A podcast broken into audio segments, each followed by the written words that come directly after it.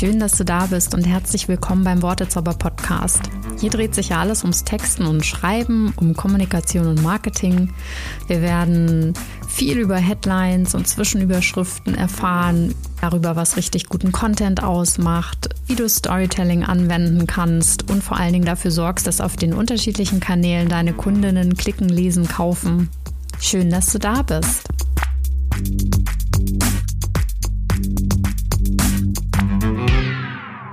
Herzlich willkommen beim Wortezauber Podcast. In dieser Folge wollten wir über die Zielgruppe sprechen, also für die Menschen, für die wir schreiben.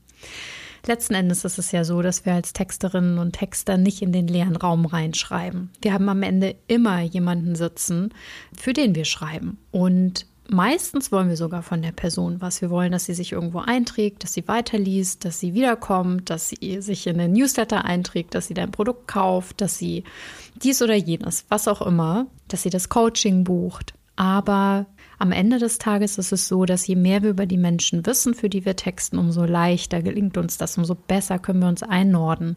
Und das heißt, bevor wir überhaupt losschreiben, ist es wirklich deine Aufgabe, dich damit zu befassen, für wen du schreibst. Und jetzt kennst du das, dass du in der Regel kriegst so ein Briefing rein und dann sind ein paar Sätze über die Zielgruppe verloren, dass da irgendwas steht, ja, nach Alter oder Geschlecht, Bildungsstand und so weiter oder Interessen.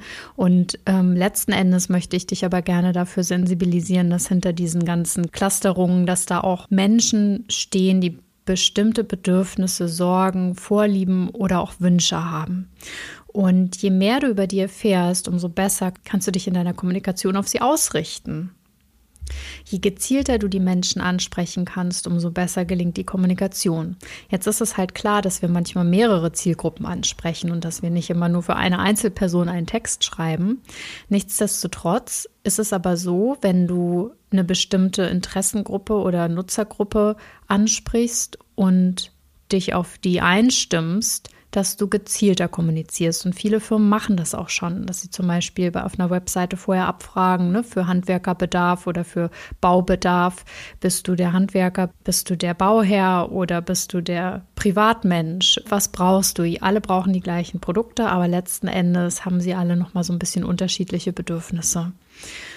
Und das bedeutet für dich, dass du, bevor du überhaupt loslegst mit deinen Texten, wirklich Infos über die Leute einholen musst, für die du schreibst. Und zwar ein bisschen mehr als diese Clusterung von ne, Altersgruppe zum Beispiel Best Ager oder Bildungsstand und Interessengruppe oder irgendwie sowas. Das heißt, wenn du irgendwie die Möglichkeit hast, vielleicht über deine, deine Kundenkontakte oder vielleicht hast du selber den Kundenkontakt und stehst mit denen per E-Mail oder Telefon im Austausch, schau, wie die sprechen, welche Wörter benutzen die für das, was sie bezeichnen.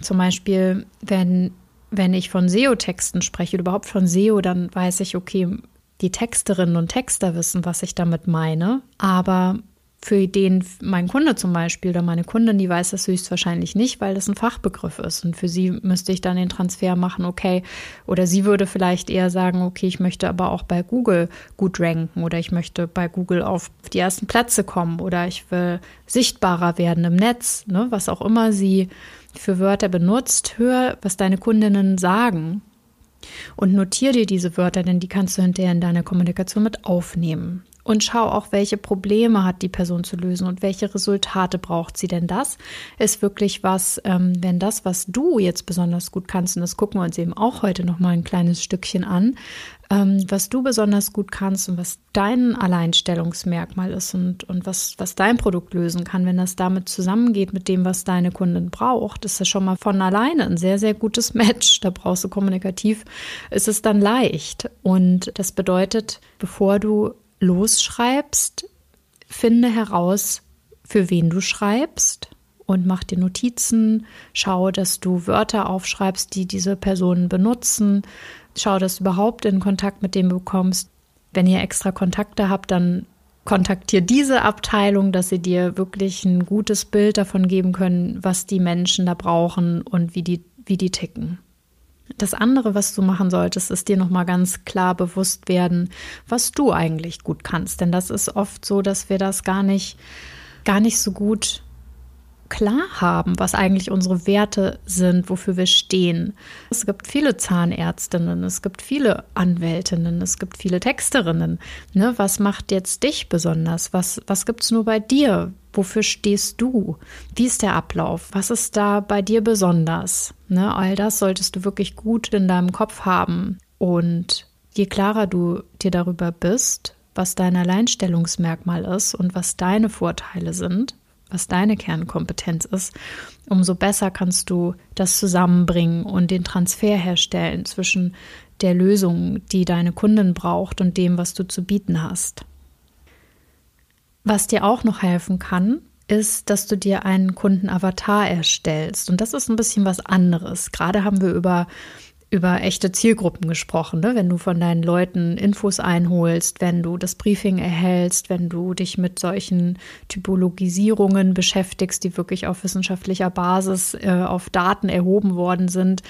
Und auch so funktionieren ja auch Personas letzten Endes, ne? das Unternehmen ihre Zielgruppen und Nutzerinnen clustern aber das basiert auf Daten. Jetzt der Kundenavatar ist nochmal ein bisschen was anderes, denn der Kundenavatar ist tatsächlich deine Lieblingskundin. Das ist deine eine fiktive Person und ähm, die Aufgabe wäre, erstell dir einen Kundenavatar von deiner Lieblingskundin und da hilft dir ein äh, Link, den ich dir in die Shownotes tue, wo du dir eine Persona kreieren kannst. Ich nenne das Kundenavatar und dieses Tool ist nur eine spielerische Möglichkeit, das online zu machen. Du kannst natürlich auch dir einfach Fragen stellen. Wie sieht die Person aus? Wie heißt die? Wie sie leben?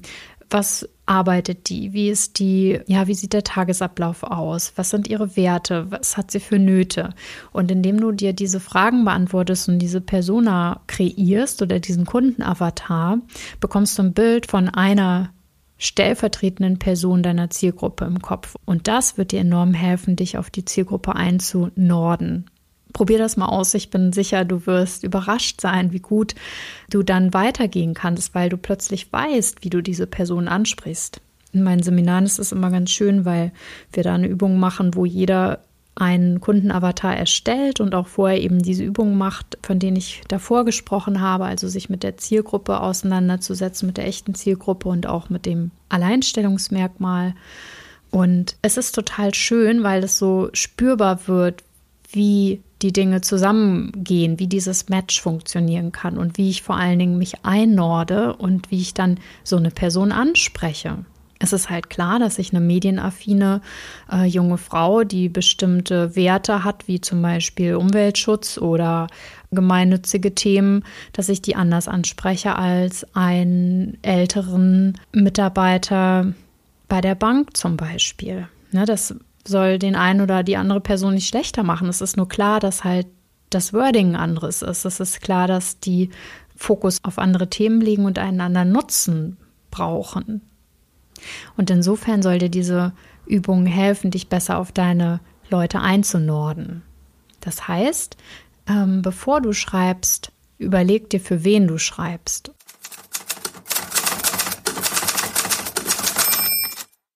Ich mache mal ein Beispiel. Angenommen, bei mir meldet sich jemand, die gerne sichtbarer im Netz werden möchte und die nicht weiß, wie sie ihre Texte schreiben soll.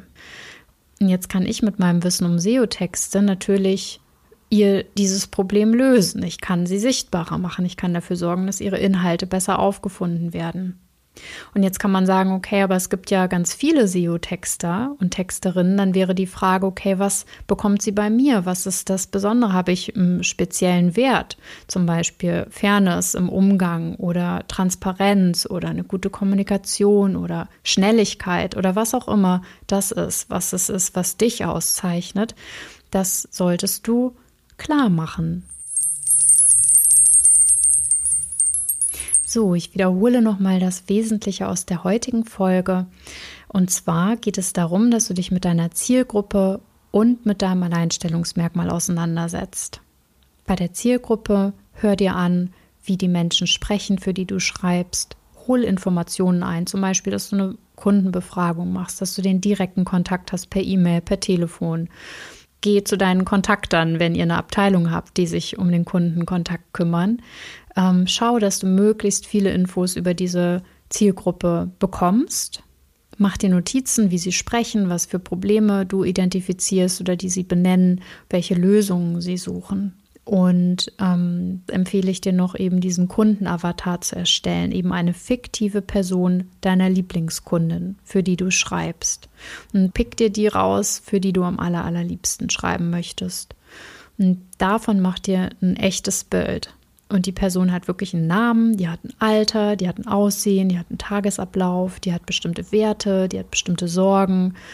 Das macht auch Spaß, das zu erstellen, weil du wirklich so ein bisschen kreativer sein kannst. Und es ist eine fiktive Person, das ist schon klar. Aber trotzdem bin ich ganz fest davon überzeugt, dass dir das helfen wird. Zum Beispiel, wenn du vor einem leeren Blatt sitzt und nicht weißt, wie du beginnen sollst, dann kannst du dich damit sehr gut einnorden. Und natürlich kannst du dir auch mehrere Kundenavatare erstellen, wenn du verschiedene Zielgruppen hast, für die du schreibst. Mach dir klar, wofür du stehst, was sind deine Werte, was ist der Vorteil von deinem Produkt, von deiner Dienstleistung, von deiner Firma. Was gibt es nur da? Was zeichnet dich aus? Was, was bekomme ich nur bei dir? Ja, und dann wünsche ich dir ganz viel Spaß und Freude beim Umsetzen und ich freue mich, wenn du das nächste Mal wieder reinschaltest. Falls du Themenwünsche hast oder bestimmte Fragen, dann schreib doch gerne an podcast.wortezauber.de. Dann freuen wir uns, wenn wir deine Nachricht erhalten und könnten daraus möglicherweise eine Podcast-Folge erstellen und dir dann damit hoffentlich gut weiterhelfen.